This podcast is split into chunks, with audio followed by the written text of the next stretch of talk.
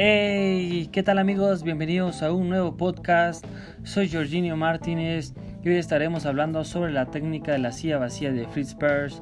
Acompáñenme, no se olviden de darle like, compartir y suscribirse en la campanita. Comenzamos. La técnica de la silla vacía es una de las técnicas más conocidas de la terapia Gestalt fue creada con el propósito de elaborar un método que permitiese reintegrar en la vida de los pacientes fenómenos o cuestiones no resueltas. La técnica en cuestión trata de reproducir un encuentro con una situación o persona con el fin de dialogar con ella y contactar emocionalmente con el suceso, pudiendo aceptar la situación y darle una conclusión.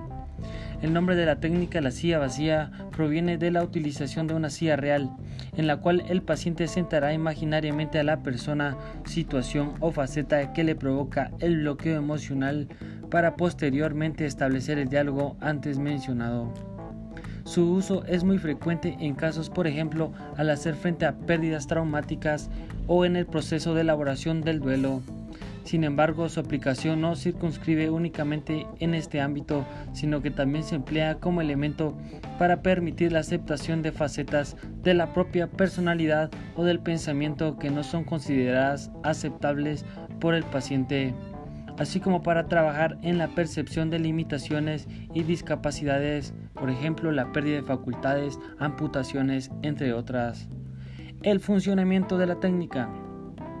En primer lugar, se realiza la confrontación física del paciente con la silla vacía, es decir, se posiciona la silla vacía delante del individuo, si bien en ocasiones se coloca orientada diagonalmente, de modo que no se vea una oposición a la persona o situación imaginada.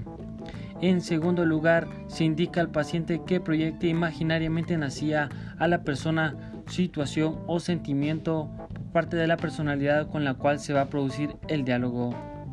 Seguidamente se invita al paciente a que describa la proyección realizada con el fin de fortalecer la imagen imaginaria que se ha representado.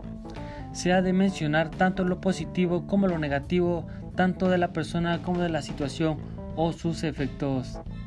En el caso de un deceso o una separación, resulta útil rememorar la relación que había antes del suceso y que ocurrió antes, mientras que en sentimientos, tramas o facetas inaceptables del propio yo, es útil buscar el momento en el que éste apareció o cuando se convirtió en un problema.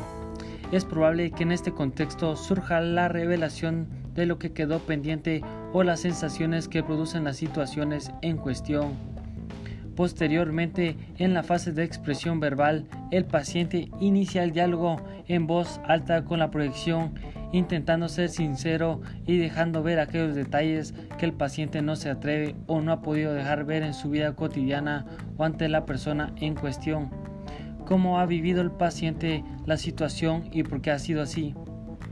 El terapeuta ha de vigilar el diálogo y redirigirlo con el fin de que no se produzcan desviaciones que empeoren la situación, sin coartar por ello el flujo de pensamiento del individuo. Si bien en algunas variantes de la técnica no se aplica, resulta útil hacer que el otro paciente intercambie su silla con el de la proyección, poniéndose en el lugar del otro de manera que se facilite la expresión emocional. Este intercambio va a darse tantas veces como se considere necesario, siempre y cuando la transición sea necesaria y coherente con el problema a abordar. Por último, se señala y se ayuda a reflexionar al paciente las sensaciones que va mostrando, de manera que el sujeto sea capaz de identificar y darse cuenta de sus reacciones emocionales, cómo le ha afectado el suceso y cómo afecta esto a su vida diaria.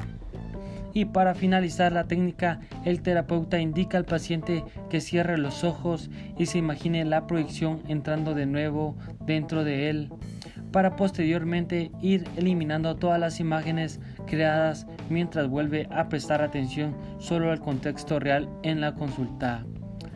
Esto ha sido todo por hoy amigos, los espero en la próxima. Suscríbanse a mi canal de YouTube, me encuentran como Jorginho Martínez, compartan y no se olviden de darle like para recibir notificaciones cuando suba nuevos podcasts. Bye bye, cuídense.